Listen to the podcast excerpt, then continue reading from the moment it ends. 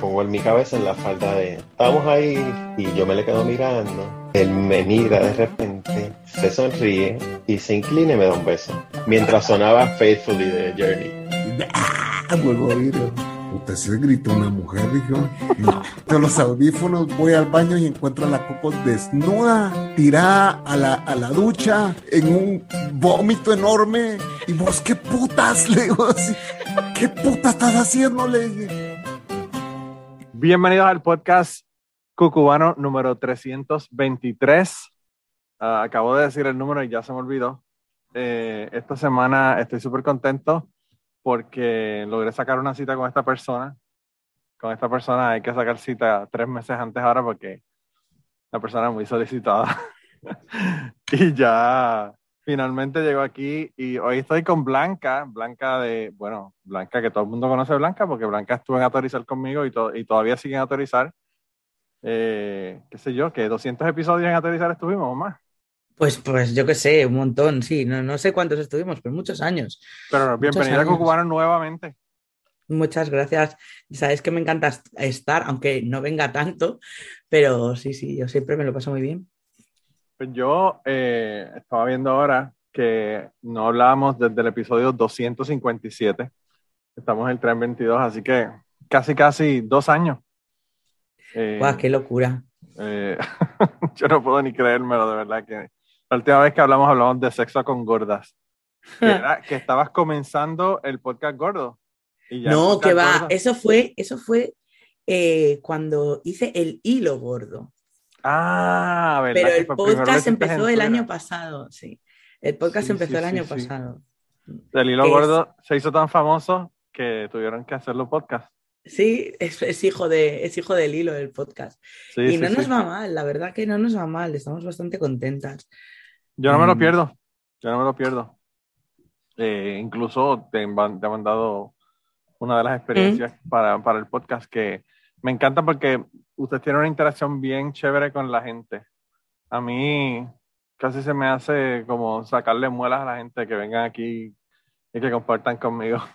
Especialmente los últimos cuatro o cinco meses está un poco difícil la cosa. Pues sabes qué pasa, que lo nuestro eh, sirve de terapia a la gente. Claro, claro, claro. Y lo mío podría ser terapia, pero la gente a veces no quiere hablarte de sus cosas complicadas, ¿verdad? Mm. Entonces, pues tú sabes, eh, a veces, a veces es medio difícil. Ahí, no sé si es que no sé si es que no hay otros espacios o qué, pero lo cierto es que hemos conseguido crear un espacio seguro y, y la tampoco yo creo que no es que o sea, hay espacios para compartir miles. El problema es que sobre este tema, claro. prácticamente nada. A eso voy, a eso voy. Sobre este tema no. O sea, hay páginas, o sea, hay, webs y en, redes sociales hay perfiles que hablan de ese tema, pero no son, digamos, interactivos. O sea, la gente cuenta sus movidas o denuncia situaciones y tal, pero no hay un espacio para que eh, los oyentes o la gente que consume la, la cuenta cuente sus movidas.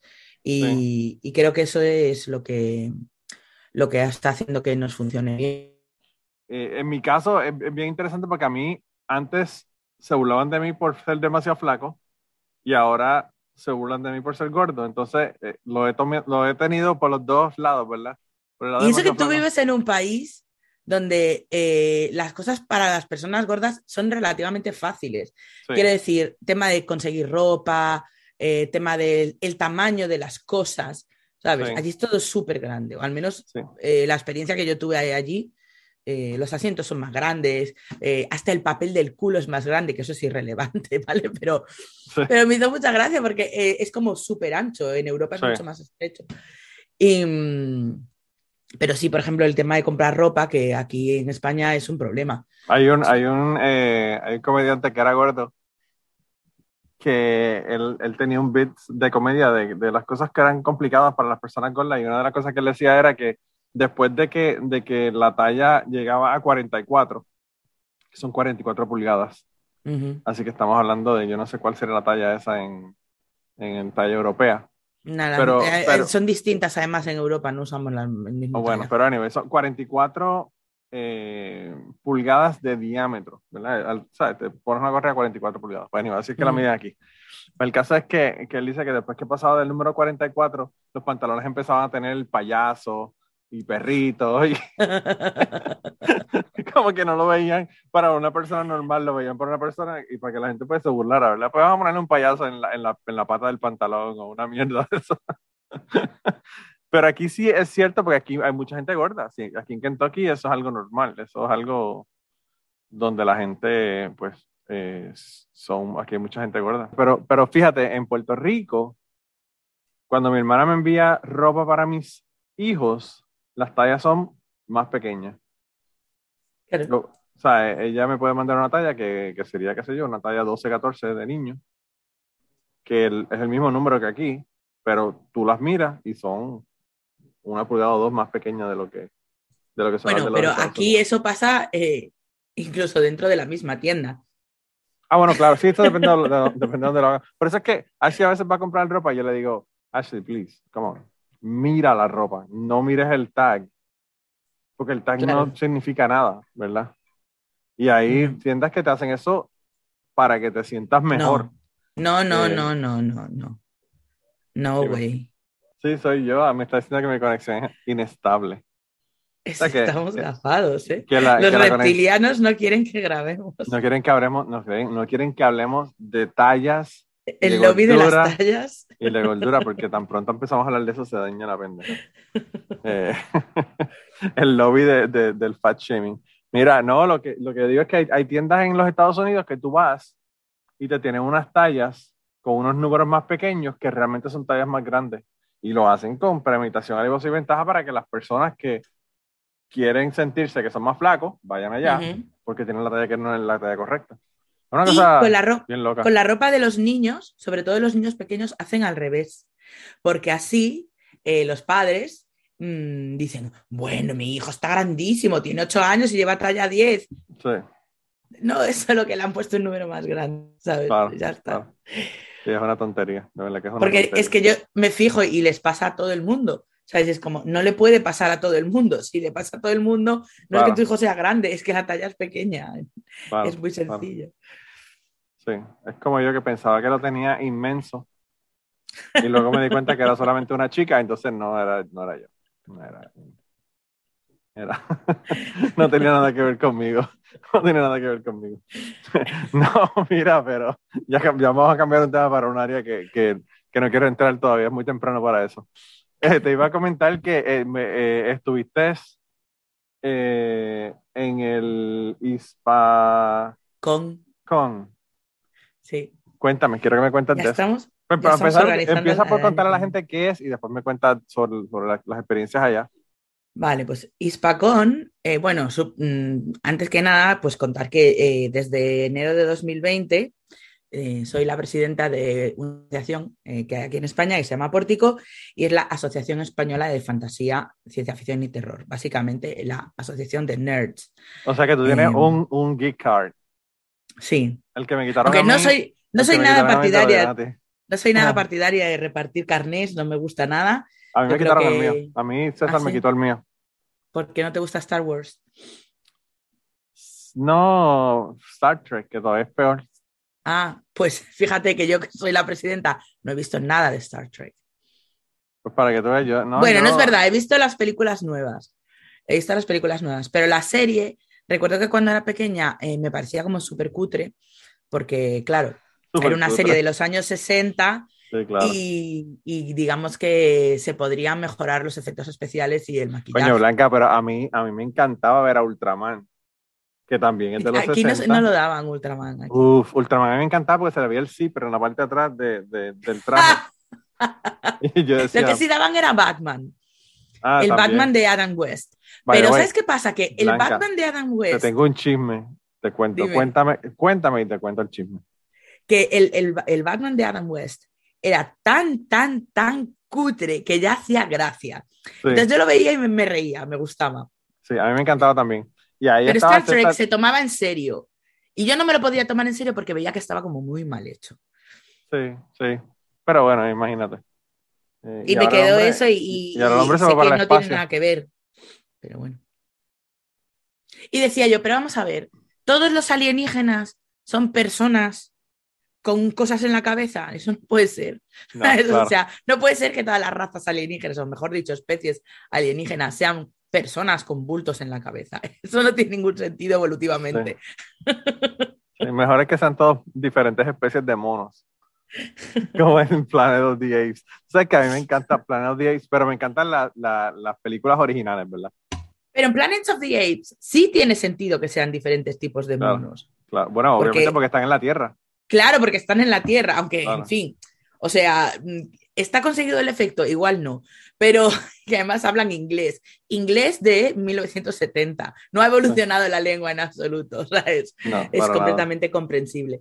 Pero bueno, da igual, eh, hay que hacer suspensión de la incredulidad y ya está.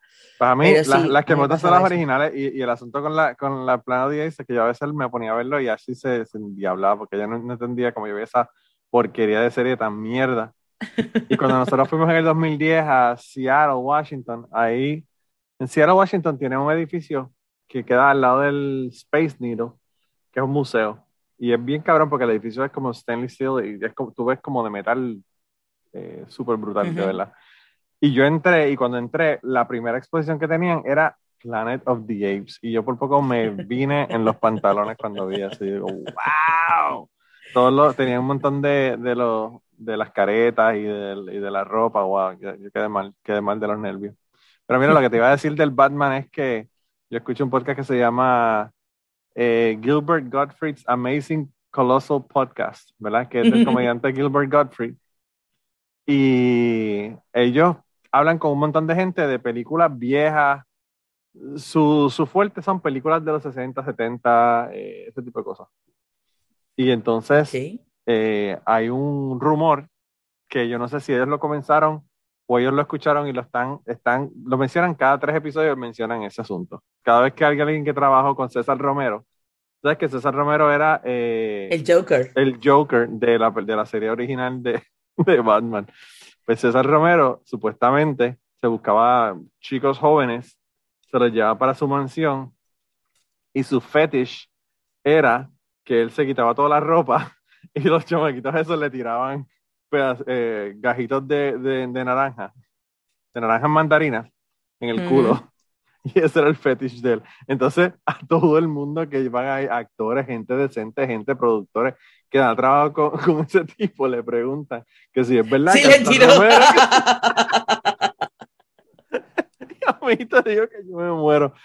tienen como cuatro o cinco cosas que son como distintiva. Había un tipo que supuestamente lo tenía inmenso, o la tenía inmenso, si, que, si queremos pensar en verga, ¿verdad? Porque le dicen de diferentes maneras, pero, pero eh, que lo tenía inmenso, entonces era como que el tipo aparentemente, no sé, ese actor parece que su, su hobby era sacárselo en, en, actividades de fiestas y cosas más que para que la gente los viera y admirara el, tamaño. Ese podría ser el Flynn. No sé, no me acuerdo quién, no me acuerdo sí que se dice que la tenía grande, que la sacaba con asiduidad y que incluso tocaba el piano. me encanta. en las fiestas. Un día tienes que leerte, eh, aunque solo sea la Wikipedia, la, la biografía de Errol Flynn. Porque de verdad es increíble la vida de ese hombre, increíble. Wow. Voy a tener que entonces hacer un estudio investigativo ahí cuando termine con el podcast. wow, Pero esta gente también me encanta. Entonces, lo, de los niveles de Patreon, uno de ellos tiene los gajitos de, de, la, de la naranja, es uno, es uno de los niveles del, del Patreon de ellos. La verdad que esta gente es tan brutales. Eh, pero, pero ese, ese podcast a mí me encanta porque es bien interesante las, las historias que esta gente tiene. O sea, el Hollywood viejo es como, como un bacanal, como, como una locura de esta griega donde se hacían orgías en la calle, era, era una cosa como que bien loca. Eh, lo que ellos estaban, lo que ellos están contando a veces. Eh, pero anyway, me estabas contando el Hispacón.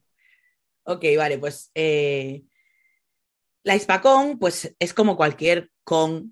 Lo que pasa es que, claro, más pequeña dices como la Comic Con de Santiago. No, porque no es tan grande. Pero la idea es un poco esa, solo que está mucho menos mercantilizada, porque aquí no en los festivales que hay aquí no se hace eso de pagar por todo. O sea, una persona... Eh, está cabrón, eso aquí es súper brutal.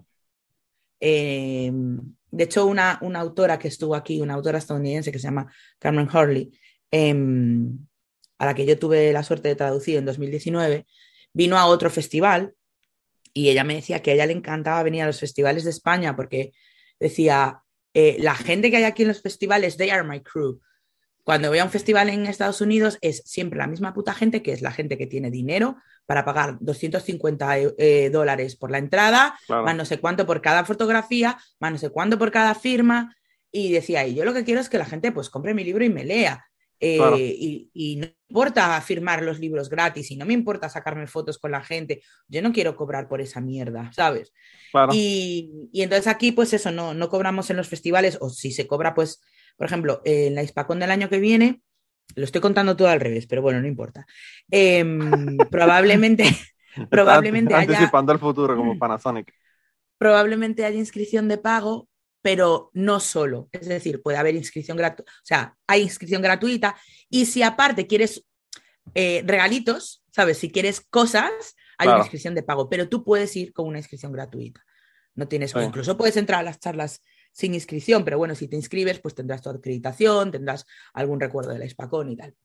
Sí. Y entonces, que, es, a mí me encanta la Hispacón por dos motivos. Primero, porque es el festival más antiguo que hay en España de, de temática de, fantástica.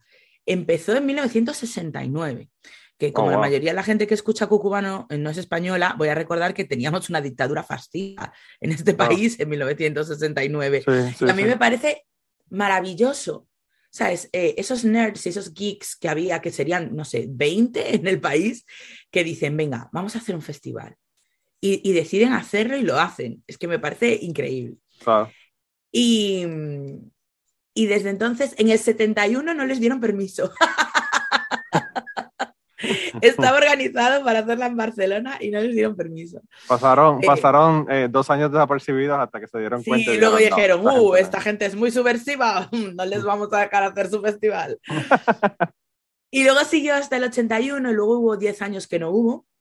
No, me, imagino que porque no habría gente dispuesta a organizarla porque es muchísimo trabajo del que no se saca dinero claro, no se saca dinero de eso. Y a partir del 91 ya, ya empezó otra vez y ya ha seguido hasta el día de hoy. Eh, y a partir de ahí, en el, en el 92, es cuando se funda la asociación mía, que yo en aquel entonces obviamente no era miembro, eh, porque tenía 14 años. y,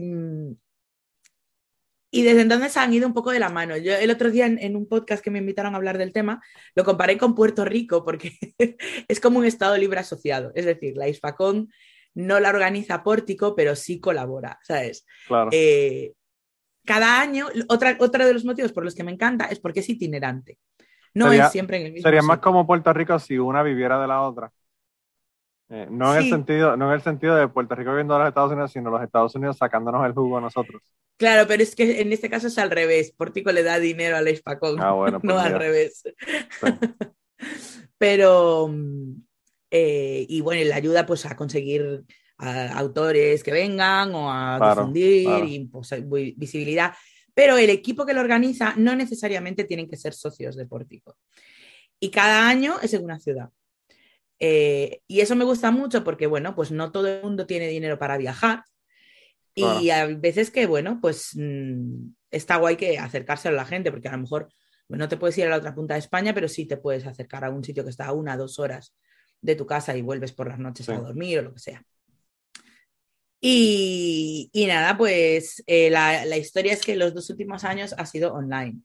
El año, el año pasado por motivos evidentes, porque cuando fue, que fue en noviembre, estábamos todos eh, no en confinamiento duro de no poder salir de tu casa, pero estábamos en un casi estábamos en un nivel tan alto que perdón, no se podía eh, reunir en casa personas que no fueran convivientes. O sea, ese era el nivel. Estábamos en, plena, creo que era la tercera ola, que fue un pico brutal, justo antes de la Navidad. Y, y sí, mm, se hizo online. Y al principio pues nos dio mucha tristeza porque dijimos, bueno, pues qué mal, es Pacón. Pero luego por otra parte fue muy bueno porque pudimos tener a un montón de gente de un nivel altísimo que pues a lo mejor no te vienen aquí, pero una hora de charla online sí que te la hacen. Y entonces eso estuvo, estuvo muy bien. Y este año podríamos haberla hecho presencial, lo que pasa es que el equipo que la iba a organizar, que era en Sevilla, eh, como que se rajaron, ¿no? En la primavera dijeron, mira, no sabemos qué va a pasar, eh, no queremos em, mm, eh, iniciar el proceso que supone organizar una ISPACON si luego no va, a haber. Y yo creo que fue, no sé, una decisión equivocada porque se estaba vacunando a la gente ya a ritmo rápido y era evidente que no, no sé, o sea, no iba a haber ningún problema para hacerla, que probablemente íbamos a tener que usar mascarilla como habría sido. Bueno, pues sí, pues ya está, pero ya estamos acostumbradísimos todos a usarlas, ¿no? Sí.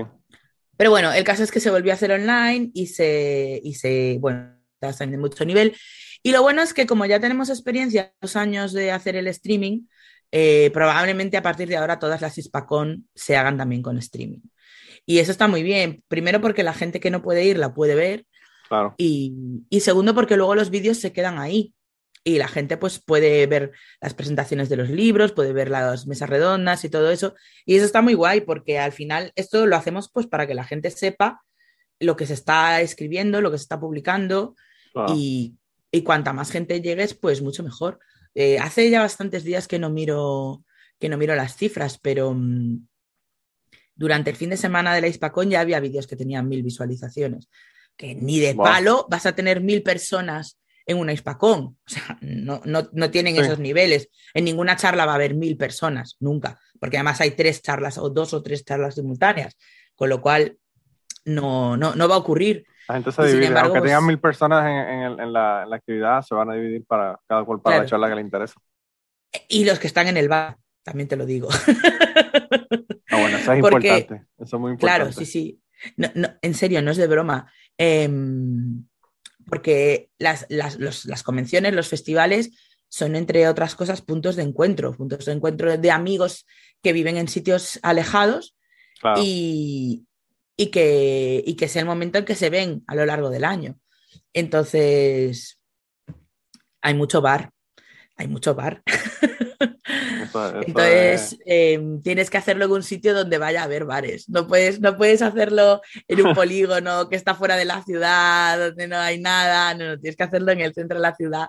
Y además es bonito que, que la ciudad, como que, o sea, que la Hispacón como que se integre en la ciudad y que no solamente llame a las personas que vienen a eso, sino que también las personas que viven en las ciudades donde se celebra, pues mm, conozcan la Hispacón y conozcan pues las cosas que allí se hablan y tal que al fin y al cabo se trata de eso.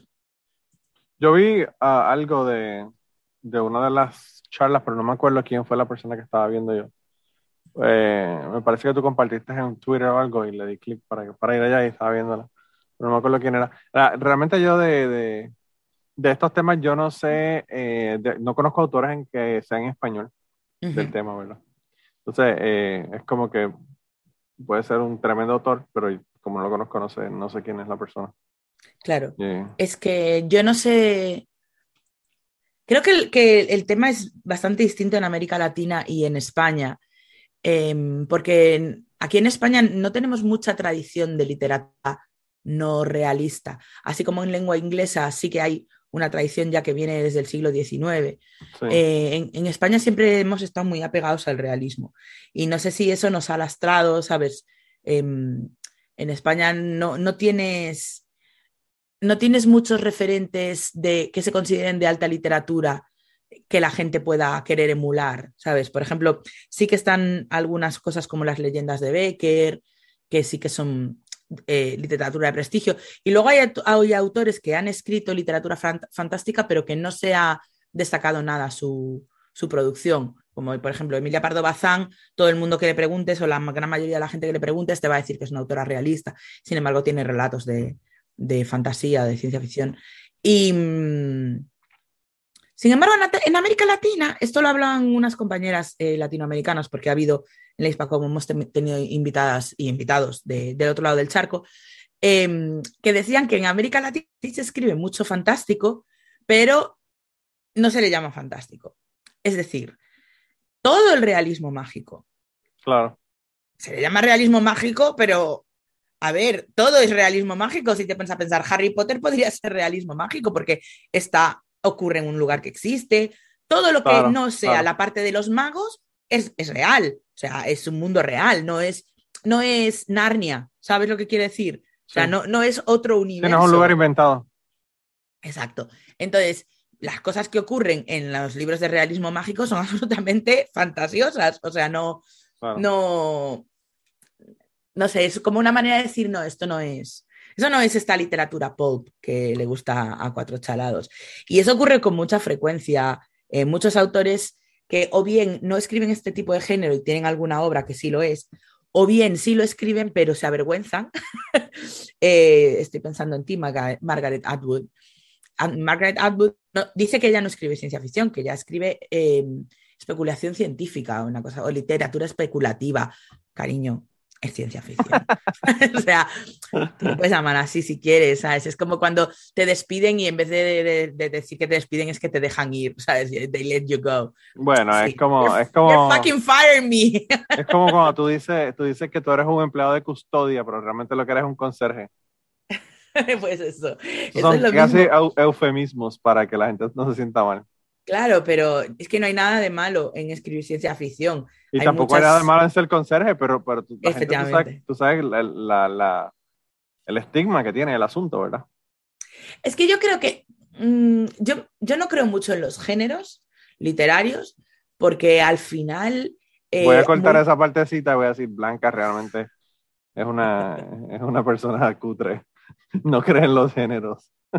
te, lo voy a, mandar a todas las amigas, amistades tuyas trans para que, para que te insulten. Pero solamente ese pedacito, ni antes ni después.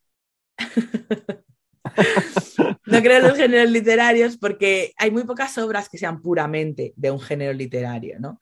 Y creo que no, no, me parece que no contribuye mucho a nada el crear esas clasificaciones y, y, me parece que me pasa igual con el cine y con los libros. Em, a mí me gustan todos los géneros, en verdad. Eh, por ejemplo, hubo una época cuando yo era pequeña que el western estaba considerado una basura. O sea, que, las películas western se consideraban películas malas. Y entonces, años después, eh, llegó Clint Eastwood, hizo Sin Perdón, Unforgiven, ¿es en inglés? Unforgiven, sí y como que eh, recuperó el género del western y lo dignificó otra vez y tal. Sin embargo, en el western hay peliculazas que flipas. Eh, hay muchas películas también que tienen eh, mucho mensaje, como por ejemplo La Diligencia. O sea, La Diligencia es que alucinas con esa película, alucinas. Y luego hay basura, como en todo, como en todo. O sea, tú dices películas bélicas, malísimas y buenísimas. Películas históricas, malísimas y buenísimas. Y que los géneros literarios pasa igual. Lo que no entiendo es por qué se supone que hay géneros en los que solo se escribe porquería. Y cuando una litera un libro escapa pero es que eso no es ciencia ficción. O no, no, pero es que eso no es fantasía. O no es terror, o lo que sea, ¿sabes? Claro que es, sí que es. O sea, ¿me vas a decir que 1984 no es ciencia ficción?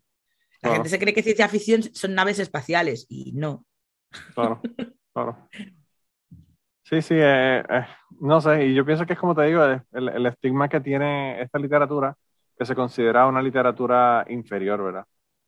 Sí. Eh, y pues, hay, hay, de todo para todo, ¿verdad? Hay gente que, que, hay muchísima gente que lo sigue. Y, que no la consideran una literatura inferior porque, porque seguir, hay gente que sigue libros que son muy malos. Em, hay gente que sigue Pablo Coelho. Por ejemplo. Yo intento ser cada vez menos clasista literariamente, lo he sido muchísimo, pero mucho, mucho, mucho, mucho, mucho, mucho, mucho. Eh, me he quitado de esa droga, pero mm, obviamente yo tengo mis gustos, como cualquier persona, ¿no? Claro, yo fíjate, a mí, a mí, me ocurre esto mismo, pero es con la música. Eh, yo vi un documental en donde ellos hablaban de las categorías del metal. Y probablemente tendría 100 categorías. Claro, ¿y qué sentido tiene eso? Death metal, que si trash, que si hair metal, que si... Eh, bueno, había uno que era eh, metal de, de noruego, ¿verdad? Que son unas bestias metaleros allá, o sea, e, esa gente son hardcore. En Escandinavia son los más, más, más hardcore. Esa gente son hardcore, esa gente, hay, hay, hay, un grupo que se suicidó el cantante y, y, cogieron los pedazos del cráneo y los vendieron y se los repartieron entre ellos, una locura, de verdad, una locura total. Pero a nivel, el caso es que yo tengo dos categorías de metal en mi mundo, el que me gusta y el que no me gusta. y el que no me gusta puede ser de cualquier categoría y el que me gusta también. O sea, claro. Eh, hay grupos, por ejemplo, a mí, por ejemplo, Metallica me gustan algunas canciones, pero no te puedo decir que me gustan todas las canciones de Metallica. Hay unas que son una masturbación de ocho minutos que yo digo como que, fuck, que yo voy a estar escuchando esto, tú sabes. Y yo como, sé que, como canción es larga como masturbación es corta. Sí, también. Claro. Para ninguna de las dos cosas sirve. ninguna de las dos cosas sirve. Pero anyway, el caso es que, que, que, yo sé que eso es una blasfemia decir algo de, de Metallica para algunos de los escuchas de, de, de Yo les tengo tremendísimo, yo les tengo tremendísimo odio porque porque fueron los que empezaron toda la mierda de denunciar Napster ah, y de yo, a ver, yo soy una yo soy una persona que vive de los derechos de autor eh, y, y, soy respetuosa con los derechos de autor también te digo, si yo tuviese la mitad de dinero que tienen los de Metallica, no volvería a cobrar por nada nunca más. Claro. Yo es en plan, mira, ya está, ya soy rica. O sea, ya, soy rica, toda mi música es vuestra. Blanca, yo quisiera, yo quisiera tener el dinero que saca Metallica de las camisetas que venden. Ya. solamente los derechos de ponerle Metallica a una camiseta al frente y venderla. Eso es lo único, con eso yo me conformo. Es, como de, verdad necesitas tanto dinero, si no te lo vas a poder gastar nunca, ni aunque lo intentes. Es que no sí, pero, eh, ¿qué te puedo decir? eso, todos los millonarios son iguales. Todos los millonarios creen que no tienen suficiente dinero. Eh, y, y, y, todo, todo también para que tú quieras el dinero, porque una persona como Epstein tiene que tener mucho dinero, porque para tú empezar a tener sexo con menores y que, y que no te digan nada, tienes que tener mucho dinero. Sí. Eh, pero... O ser un príncipe británico. O ser un príncipe británico o, o, el, o el rey del pop. Mira, yo lo de Michael Jackson me moriré sin saber eh, si fue cierto o no fue cierto.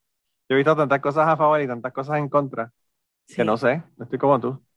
Ese, es, que cuando creo que ya me he decidido aparece otra cosa que igual, pues no, pues no. ¿Tuviste el de Living Neverland? ¿El documental ese? Pero me lo contaron. Pues ese documental yo lo vi y yo dije, wow, de verdad que sí, que este tipo sí es un, es un pedófilo, bla, bla, bla, esto, lo otro. Y luego me puse a ver las reputaciones que le hicieron unas personas y dije, coño, esto también tiene sentido. Y pues realmente no sé, no sé. A mí una de eh, las cosas que me hacen que me cueste creer que sea cierto es Macaulay Culkin. Sí. Porque yo creo que no me, no me, no me parece que, o sea, me parece un tío de fiar, ¿sabes? Me parece un tío mm, de fiar, un tío legal.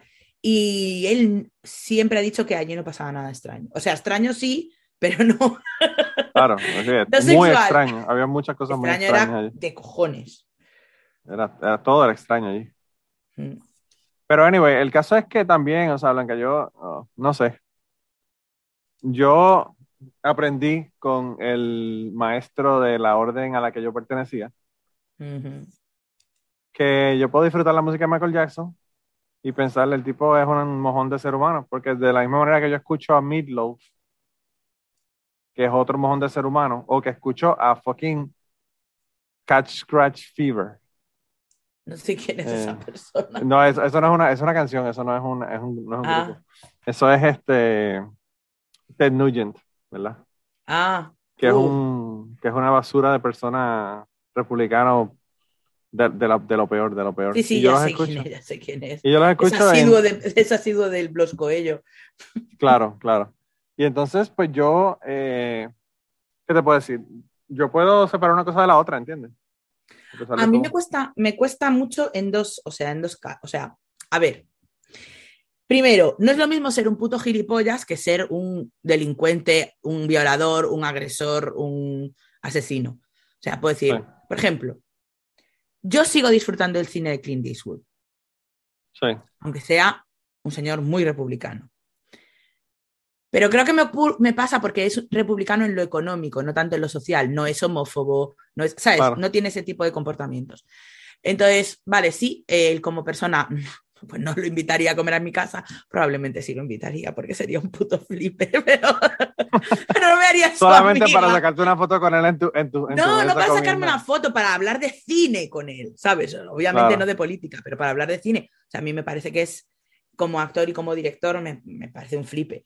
Y, pero, eh, otra cosa es cuando ya eh, pues has abusado de niños o ese tipo de historias, me cuesta, mm, me cuesta ver a la persona de la misma forma. O sea, por ejemplo, uno de mis actores favoritos, em, lo diré, Kevin Spacey.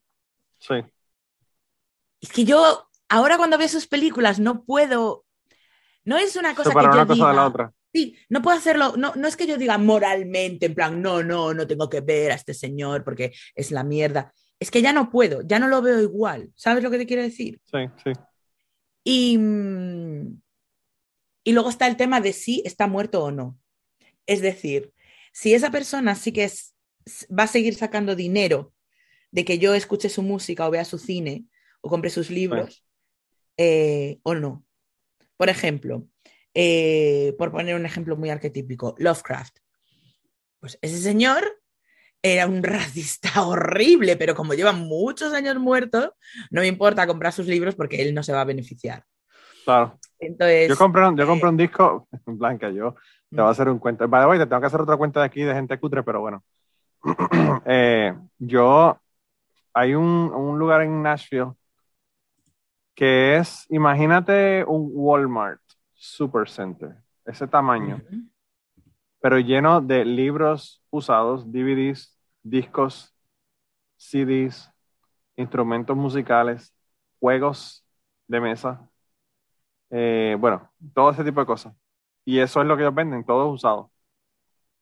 Y yo me fui ahí, yo siempre voy ahí porque tengo ahora un kick de, discos LP de, vinilo y pues estoy comprando. Entonces voy ahí porque tienen una, colección brutal, siempre tienen, o sea, qué sé yo, podrán tener 20 mil discos de vinilo. Joder. Y entonces pues yo voy ahí y consigo. Entonces veo este disco que me llamó la atención porque tenía unas letras pero no se entendía, pero no estaba completo escrito en el disco. Yo como que traté de mirarlo, cuando lo miro de lejos veo Bill Cosby. y era un disco doble de Bill Cosby de comedia, ¿verdad? Pero el disco era de segunda mano. Sí, sí, sí, era un disco de segunda mano, sí. Entonces lo puedes comprar. Claro, pero porque el dinero ya no va a ser para él. Ya no va a ser para él, claro, pero escúchate, escúchate cómo es el asunto.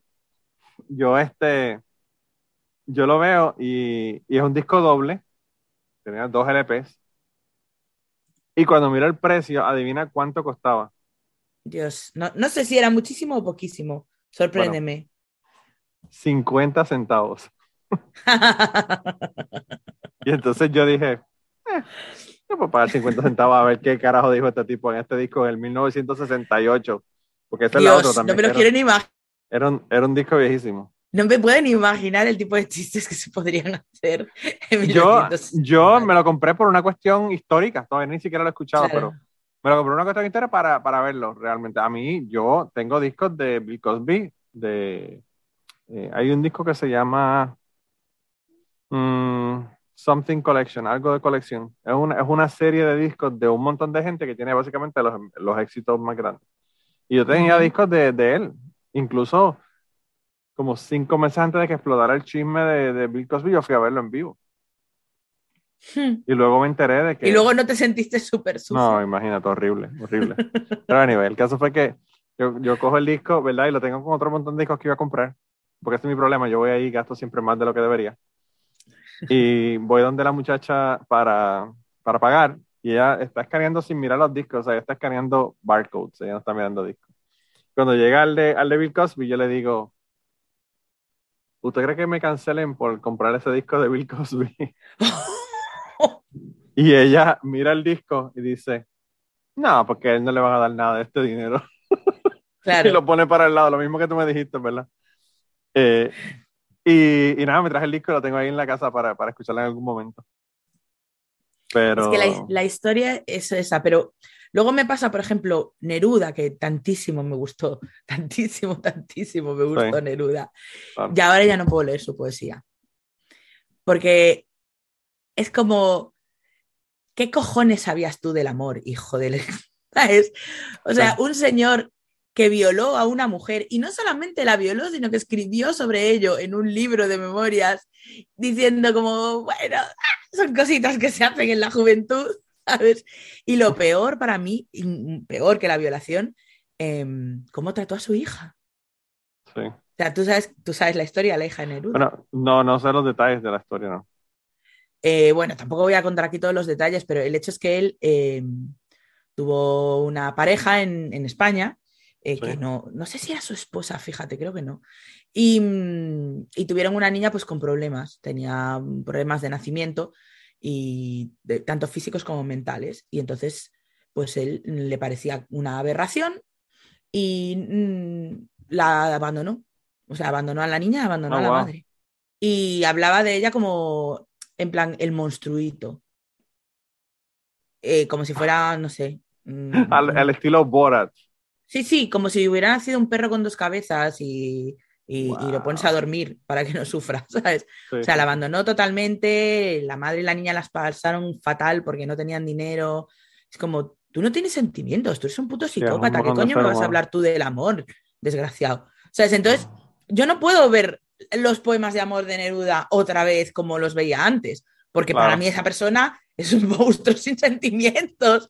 Entonces, yo no puedo creerme sus poemas. Es como si, no sé, la gente que hace. eh, De pronto Silvio Rodríguez descubres que eh, es un nazi. No me puedo creer sus canciones comunistas Claro, si descubro que es claro. un puto nazi, ¿sabes? Entonces, es. O Víctor Jara, yo qué sé.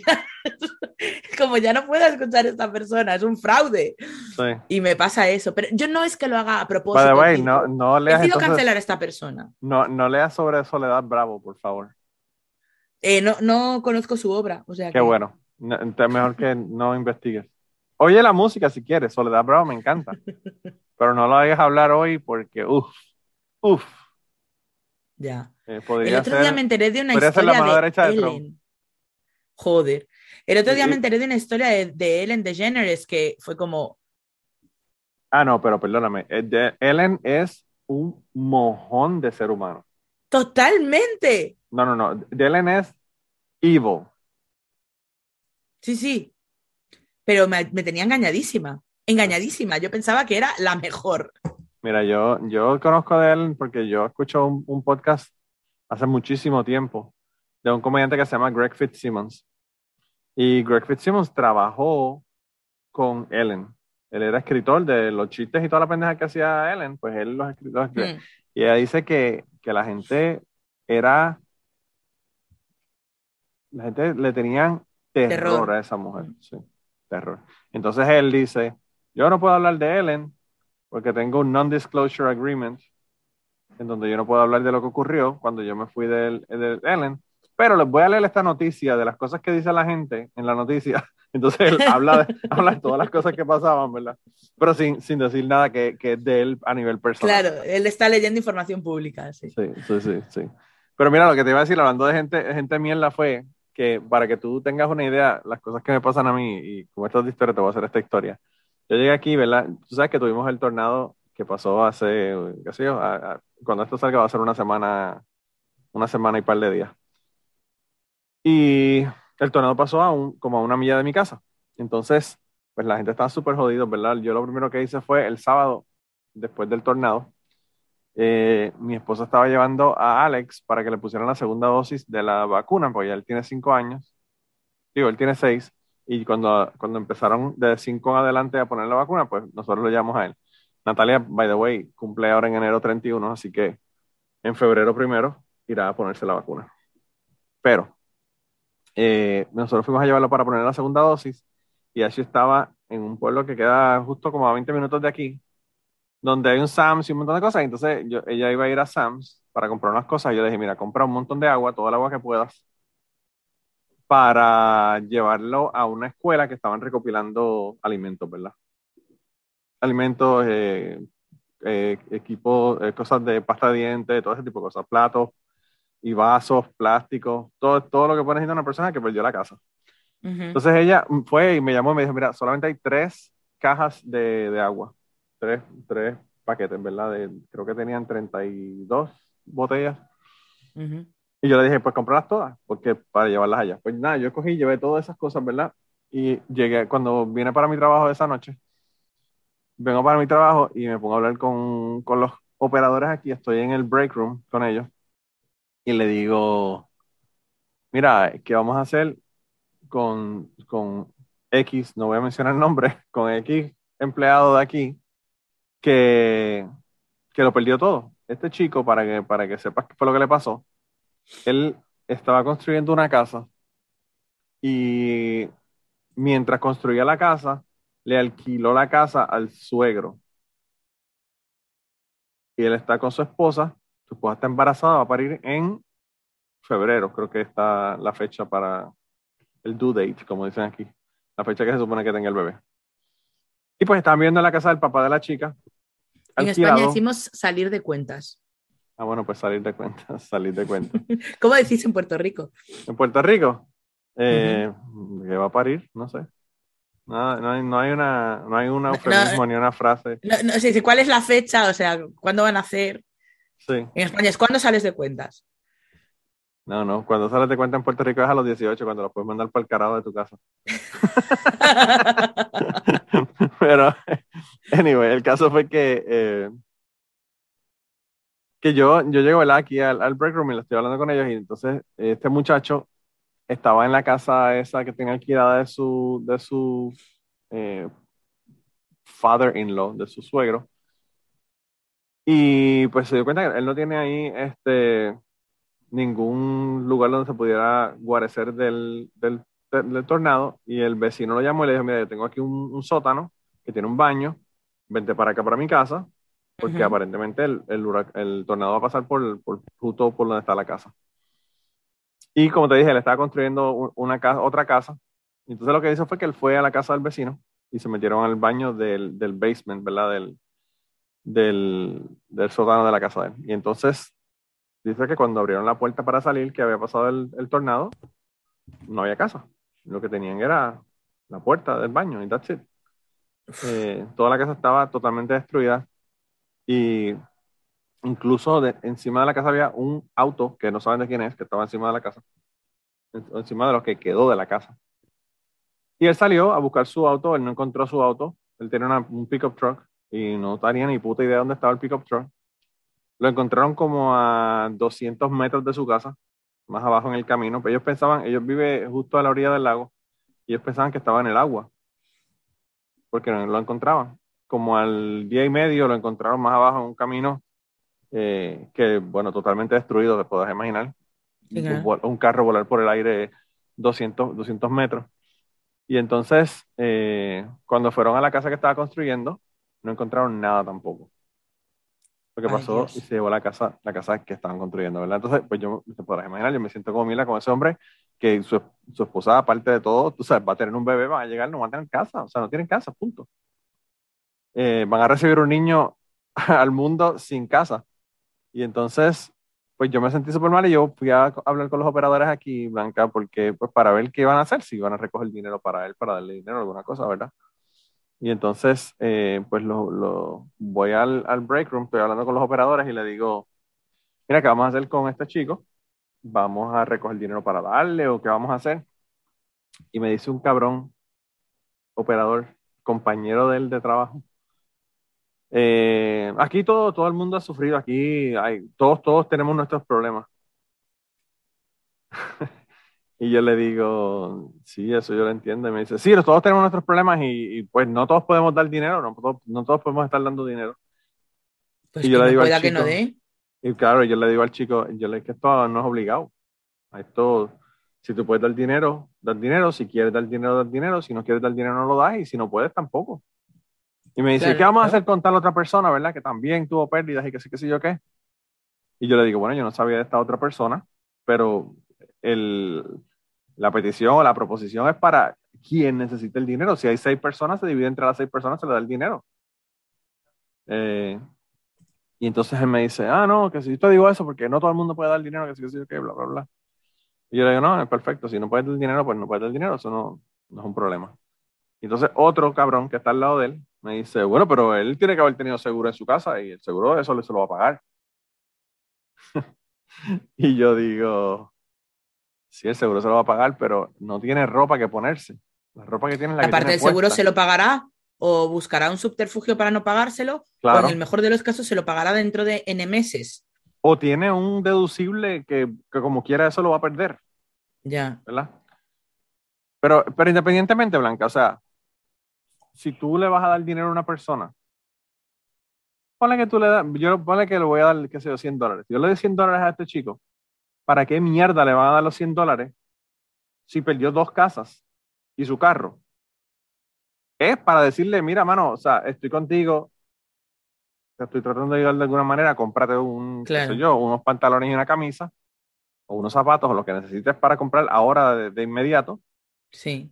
Pues porque me siento súper mal por ti, independientemente de que tengas, que tengas seguro, independientemente de que otra gente también está sufriendo lo que sea, o sea. Y entonces, eh, yo de verdad que me quedé frío porque yo no puedo creerlo, entonces me pongo a pensar y yo digo, después estos cabrones republicanos de mierda, cuando Hillary Clinton le dice que son unos deplorables de mierda, pues se enojan y, y se creen que no están hablando de ellos. y entonces dije, bueno, yo le dije, pues nada, si no van a recoger ustedes, no se preocupen, yo le doy el dinero por mi cuenta y ya.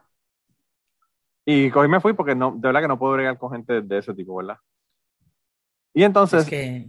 al próximo día, el domingo, yo me entero por el hermano, el tío de Ashley, que trabaja también aquí en la planta, de que la compañía Westlake va, iba a traer eh, el lunes, después del tornado, iban a traer desde Luisiana un montón de plantas eléctricas, generadores eléctricos, para repartirle a los empleados a modo de, préstamo para que pudieran tener electricidad, aunque fuera, qué sé yo, el, qué sé yo, que pudieran poner la nevera o alguna cosa conectada o la calefacción. Porque claro, sí, tener, tener electricidad, básicamente. Claro, la, calefacción, que es lo más importante ahora, pues la, la temperatura está frísima y pues tú sabes. Entonces, pues iban a enviar toda esa mierda. Entonces yo... Pero incluso la, comida que tengas en el congelador, que no se estropee, claro, ese tipo de cosas. Sí, todo eso se daña también, claro. Eh, nosotros tuvimos que votar un montón de cosas de, que se dañaron. Porque estuvimos, claro, es que, por ejemplo, tres yo días recuerdo sin, aquí, sin electricidad. aquí hace unos años hubo una tormenta muy fuerte, muy fuerte, que se cargó mucho tendido eléctrico y en las ciudades, pues lo, lo restituyeron relativamente rápido, pero en la zona rural eh, tardó mucho, tardó muchos días. Aquí hay gente que está diciendo que no van a recibir electricidad hasta, hasta enero. Wow. Y no, no fueron tantos días. No, aquí, aquí están hablando de personas que no, que no van a recibir electricidad hasta enero y que y el asunto no es ese, el asunto es que aquí estamos hablando de que estamos a 27 grados Fahrenheit. Claro. Estamos menos de 0 grados centígrados. No, esto, esto no, aquí no tenemos estos, estos fríos, pero el tema es que, claro, la gente además que vive en zonas rurales suele acumular comida en el congelador porque no tienen un supermercado al lado de casa. Claro. Entonces, claro, para esa gente eran unas pérdidas muy grandes y, pues mucha gente pues que tiene animales y hace, pues por ejemplo, la matanza del cerdo y, tienen dos cerdos en los congeladores y que es toda la carne que van a consumir hasta la próxima matanza. Hasta la próxima, claro. Entonces, eso a ellos les hace un destrozo económico inmenso. Brutal, es brutal, sí. Sí, es brutal. Eh, y en mi caso, por ejemplo, el, seguro, mi seguro pues, me cubre esas pérdidas, pero pues obviamente en el momento no me las, no me las van a dar, tengo que Claro, y si tú no tienes un colchón, si no tienes ahorros, ¿de qué vas a vivir? Claro. Y entonces, pues nada, el, el caso fue que pasó eso. Entonces, pues yo que me enteré eso, y me entero porque el tío de Ashley me llamó a mí personalmente y me dijo eso, me dijo, mira, si no tienen energía eléctrica todavía eh, el lunes, pues hay unos generadores que van, que van a traer y que sí, que sí, ok. Y yo digo, ok, perfecto. Entonces, yo me, me, voy, tenemos un radio de dos vías para comunicación aquí en, el, en la planta, y yo me, me voy al radio y le digo a todo el mundo, mira, mañana van a venir generadores, si alguien necesita generadores porque no tiene electricidad, pues estos generadores van a estar aquí mañana, lo que tienes es que llamar a, esta persona, ¿verdad? El tío de Ashley, y decirle que necesita un generador y él le separa un generador, le pone su nombre y para que se lo lleven para la casa. que me parece genial de la compañía, o sea, porque la compañía tampoco tiene que hacer eso, pero es, buenísimo que, lo están haciendo.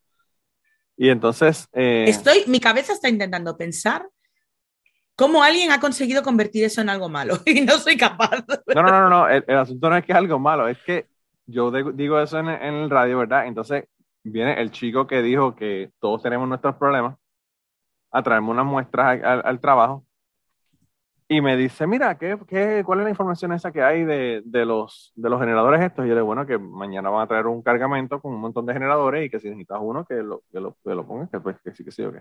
Entonces él me dice, pues yo no, yo no tengo problema, yo tengo electricidad en mi casa y tengo agua, pero mis papás no tienen, no tienen electricidad y me gustaría coger uno para mis papás, que sí, que sí, o qué. Yo le digo, bueno, pues háblate con este chico para que, con el tío de así, para que él te separe uno, whatever, ¿verdad? Me imagino que no hay problema, la compañía tendrá problemas con que se lo lleven para una para los padres de alguien, ¿verdad? Pero yo, a mí lo que me, lo que me jodió del asunto es que este cabrón, que es el que está diciendo que todos tenemos problemas y que no hay que ayudar a la gente, es el primer cabrón que llega a coger un generador que no es ni siquiera para él, para usarlo y para llevárselo para su casa. Entonces, sí, sí. yo digo, wow, eh, hay una gente que yo no Esos son de los que dicen en America First y esas movidas. ¿Sabes? Ahí es cuando le tienes que decir employees first. Bueno, este cabrón, este cabrón me dijo a mí que lo que ha pasado es que sacaron a, a Rittenhouse libre porque realmente le estaba haciendo eso en defensa propia mató a esos, esas dos personas en defensa propia. Oh, e, ese es el tipo de persona del que estamos hablando, ¿verdad? Entonces, pues yo digo, wow, de verdad que y yo, Blanca, que esto te lo doy como update, ya me cambié de turno, del turno B al turno C, que, que tuve la oportunidad de cambiarme hace dos años cuando entró una empleada nueva y uno de los, de los en el espacio del, del, del, turno C quedó vacante. Me fui a ese, a ese turno C. Y antes yo iba al, al cuarto de control a hablar con la gente al cuarto de control y a, y pues a, hablar con ellos y qué sé yo, que, me, imagino que lo sabes porque te envié el, audio que puse en Patreon hmm. sobre, sobre el bullying constructivo. Sí, el y, bullying constructivo. Y pues ya, ya no voy, ya no voy a bregar, ya no voy a interaccionar con esta gente porque es que de verdad que no puedo, Blanca, no puedo bregar con esta gente. Son una gente mierda y, y, para estar peleando con ellos todo el tiempo, mejor no los veo. Aquí en España, eh, la derecha usa muchísimo la frase la superioridad moral de la izquierda, en plan como que la izquierda eh, nos concedemos a nosotros mismos una superioridad moral sobre la derecha, como si nosotros eh, mm, cagásemos Pepsi Cola, ¿sabes? Y a mí me hace muchísima gracia porque, pues claro que sí, la superioridad moral de la izquierda, por supuesto que la superioridad moral de la izquierda, porque yo, a diferencia de ti, no quiero quitarle a los demás derechos, yo quiero que todos tengamos los mismos derechos. lo que yo tengo, quiero que lo tenga todo el mundo, entonces por eso soy moralmente superior a ti, amigo. eso es que lo, que está, lo que está cabrón es que te lo dicen como si fuera algo malo, ¿verdad? Sí, sí. No, no, es en plan, Tú te crees que eres mejor que yo, pero no eres. Sí soy. y no me avergüenzo de decirlo, soy mejor que tú. Claro, claro. Sí, no soy de los deplorables. El grupo de los deplorables. Sí, no, de verdad que yo. Pues claro que sí. O sea, es como la mierda esta de la equidistancia que hay ahora. ¿Sabes? Como, como lo de mm, los antifa y los, anti, y los fascistas. No, no, o sea, no. Antifascista, por definición, es bueno. O sea, no es lo mismo. No son los dos lados de la misma moneda. No, o sea, Pancho Nazi, siempre sé como el Capitán América. Esto es así. No, es que claro, hay que entender, no hay que entender al fascismo. No, el fascismo no se, o sea, dialogar está muy bien, pero no con la gente que opina que Auschwitz fue una buena idea. ¿Entiendes? O sea, no, no, hay, hay cosas que, son líneas rojas que no se pueden cruzar. Yo tenía una amiga. Es como, es como, en, el, en The ATS Experience, cada vez que alguien dice, qué bueno, lo que pasa es que eran otros tiempos, el de la esclavitud, y la esclavitud en aquella época era aceptada, y por eso es que Dios la aceptaba en la Biblia, porque es que cuando alguien dice ese comentario, ya el, el Matt Dillahunty, que es uno de los hosts que está más ahí, ya dice como que ya yo no tengo nada más que hablar contigo, nada más. Ya se acabó la conversación. Si tú crees que la esclavitud, si tú crees que ser dueño de gente es algo que es, es, probablemente bien o, o, por lo menos no es, no es eh, poco poco moral, pues ya yo no tengo nada más que hablar contigo. A ver, eh, el argumento de que en aquella época era lo normal y por eso está en la Biblia es correcto. Claro. Y eso es lo que demuestra que la Biblia no es obra de Dios. Bueno, no. O, o, Eso es lo que demuestra que la Biblia, entre otras muchas cosas, es obra de una gente que vivía en una época en la que poseer a otros seres humanos y venderlos estaba bien. Era normal, era normal, Y era normal. Y por suerte ya no estamos en esa época. Pero, mm, y, si, y si, si realmente eso fue obra de Dios, pues entonces Dios es maligno, no es benigno. Claro, Sí, eh, las, las, dos opciones están jodidas para la, para la gente que cree en Dios anyway. Claro. Pero bueno, no, no, podemos empezar a la hora, no podemos empezar a hablar en blanca de religión.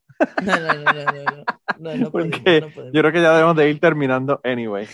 Eh, pero mira, no, no, sabes de qué vamos a hablar y hemos hablado de tantas cosas que yo no sé ni qué título le voy a poner al podcast. Te juro que lo estaba pensando. Hace un momento estaba pensando, ¿qué carajo de título le va a poner Manolo a este podcast? Tienes que hacer un comentario como el, de, el del bicho inmenso el del bicho inmenso fuerte. para yo decir, coño, ahí ese es el, el, el, tema que vamos a poner. Ese es. Pones, yo no, ¿cómo, ¿cómo he dicho lo de los géneros? No, yo no creo en los géneros, no, yo no. Blanca no Rodríguez no cree en los géneros. no me gustan los géneros. Eso, eso sería bueno, ese, ese, ese, título está genial, genial. Entonces hay gente que va a decir, ¡lo sabía! es una TERF. Eso lo que está es jodiendo, lo que está es jodiendo. Ay, yo tengo ahora un problema con el tema de, de JK Rowling. J.K. Rowling. Ah, sí. Eh, sí, porque la señora es muy, muy, muy, muy, muy anti-trans. Bueno, es como, eh, es que ella, ella y Richard Dawkins deberían casarse. Harían tremenda pareja. bueno, pero harían tremenda pareja. Pero lo que iba a decir, y, y claro, a mi hija le encanta Harry Potter. Sí. Y entonces tengo un problema porque no quiero darle dinero a esa señora. Sí, sí, sí, sí. Tienes que robarte los libros, robártelos, piratearlos. No, el problema no son los libros, porque los libros para eso están las, las bibliotecas públicas. Pero um, aparte de que yo tengo casi todos eh, de antes de que supiéramos que era antitrans, um, lo malo es que la mitad están en inglés, así que para ella no valen. Pero um, el problema es que quiere merchandising, quiere sí, sí, eh, sí, ropa de Harry Potter, la varita de Harry Potter, no sé qué de Harry Potter. Y todo eso es un dinero, un dineral para ella. Que le va a ella, claro, sí, sí. Y, y está súper mal, está súper mal que esa señora sea así, porque hasta entonces, hasta que se supo esas ideas que tiene, era como working class hero, ¿sabes? Claro. O sea, era una señora que realmente era working class a tope, que incluso había recibido eh, dinero de, de, beneficencia en de un momento en el que estuvo muy... Claro. Claro. ayudas sociales en el que estuvo muy muy baja y además ella siempre defendió pagar impuestos, ella apoyaba un mogollón de causas sociales, era como en plan, hay buenos millonarios. Claro. De verdad, esta señora se ha hecho millonaria sin hacerle mal a nadie. Ha creado algo que ha producido muchas, muchas horas de felicidad para millones de personas en todo el mundo. Sí. Ha creado lectores. Es como, Qué sí, bueno. sí, se puede ser millonario sin, sin ser un mal para la sociedad. Y de pronto sale con esto, que es como, no, no, no por favor. ¿por Ya tengo, el, ya, ya tengo el título del podcast. No podemos hacer cosas, no podemos tener cosas bonitas. ¿Y cuál Eh, es el título? ¿Existen los millonarios buena gente? Algo así bien provocativo para que la gente diga, wow, esto hay que, esto hay que escucharlo. Y luego se escucharán el 90% del podcast y dirán, esto no va de este tema. Sí, no, no escuchan los últimos dos minutos y dicen, ya, esta gente no habla de un carajo de los millonarios. Yo no sé de qué están hablando. En fin. Pero mira, Blanca, eh, de todos modos, eh, gracias por estar aquí, me encanta. Me, me, molesta que tengo que hacer citas con tres meses de anticipación ahora porque eres demasiado famosa, pero me encanta No. que vengas al podcast. Así que yo espero que no pasen dos años más para regresar. No, yo también. ¿Sabes qué? Alguna vez he pensado, vale, voy a decir a Manolo de, de volver a Cucubano, pero siempre me parece como que mm, eh, no quiero abusar de mi presencia, ¿sabes? No quiero imponer No. mi presencia. No, aquí, aquí hay gente, aquí hay gente que, que son gente que vienen todo el tiempo y que a la gente le encanta. Tú eres una, Dani a la gente le encanta, Gary Gutiérrez a la, a la gente le encanta. Hay, gente que vienen todo el tiempo y, que, y que y, y no se me quedó un montón de gente, by the way. No se ofendan los que vienen todo el tiempo y que a la gente les encanta. Como Esteban, por ejemplo. No quiero que se me ofenda a nadie, así que no voy a seguir mencionando nombres. Pero hay un montón de gente Sí, que, vienen, que vienen mucho tiempo. Eh, a, mí Ángel, Ángel Arnal me dijo, por ejemplo, que a Gary Gutiérrez que lo invitara como cada tres o cuatro episodios lo, lo trajera. y yo le dije, Ángel, él ya tiene un programa de radio, lo puedes bajar, está en internet, está en formato de podcast. no quiero robarle a Gary Gutiérrez a su co-host allá de, radio, eh, pero bueno. Pero mira, Blanca, aparte de todo, eh, este fin de semana es Navidad, así que que pases una Navidad excelente. Yo sé que el niñito Jesús te va a traer muchas bendiciones. Eh, y, nada, que disfrutes un montón. Yo voy a estar disfrutando con mi familia, así que, que Escucharemos a, a, Tim Minchin cantar a la Navidad, Tea. ¿Verdad? el mejor villancico de todos los tiempos. Tú sabes que, de verdad que, de verdad que yo creo que tú tienes razón. Es la canción que a mí me gusta de Navidad. Es que yo, eh, yo, todos los años lo escucho varias veces en la Navidad porque es que es el, el himno de los ateos a los que nos gusta la Navidad. Claro, claro. Sí, porque hay otros que no les gusta la Navidad, pero a nosotros nos encanta. Claro, a mí me encanta. A mí me encanta. Yo no sé, e, este año voy a decir esto para que mi hermana me llame y me insulte. Este año mi hermana va a estar por acá, así que no sé si la voy a pasar bien o no. ¡Ay, qué cabrón eres! o sea, que ella, yo le hago chistes y, y, hago, hago comentarios jodiendo, ¿verdad? Y ella el, el, lunes a las ocho y media de la mañana, cuando termina la caminata y de escuchar el, el episodio, me llama y me manda un mensaje de, de, audio. Y a mí me encanta más que para escucharla ya eh, cabreada, como dicen ustedes en España, mandando un mensaje. Mira, pendejito. Porque hasta, hasta en eso ella es cariñosa conmigo. Me lo, me lo pone en diminutivo para que, para que me sienta bien. wow, Te insulta, pero, con amor. Con amor, con amor, siempre, siempre con amor. Pero bueno, anyway, Blanca, pues nada, ¿dónde te consiguen para, para terminar esto? Yo soy bandarrita en todas partes, aunque las partes en concreto cada vez son menos, porque mi, mi, Instagram es, es, privado, no, no admito a gente que no conozco en persona. En Twitter es donde tengo más actividad y luego pueden escuchar alguno de mis múltiples podcasts, eh, que son, por supuesto, eh, a teorizar, el podcast gordo y una especie de experimento extraño que tengo con un amigo que se llama Raúl, que se llama Geoaventuras y que consiste en que leemos la Biblia y nos reímos de ella en el proceso. Claro. La idea inicial fue, porque él es escritor también, y, y, la idea inicial era demostrar que la Biblia, porque siempre se dice, oh, es que es un gran libro, es un gran, una, gran obra literaria. No. puede tener un gran interés antropológico, desde luego, pero como obra de leer, como si lees una obra de ficción, es una basura. Y entonces empezamos a leerla eh, intentando hacer crítica literaria, pero como los dos somos unos payasos, pues lo que nos sale es bromas tontas. Así que es, importante que la gente vaya y la vean, porque de verdad que, aparte de que yo no sé si todavía lo están haciendo, pero en un momento dado grababan desnudos.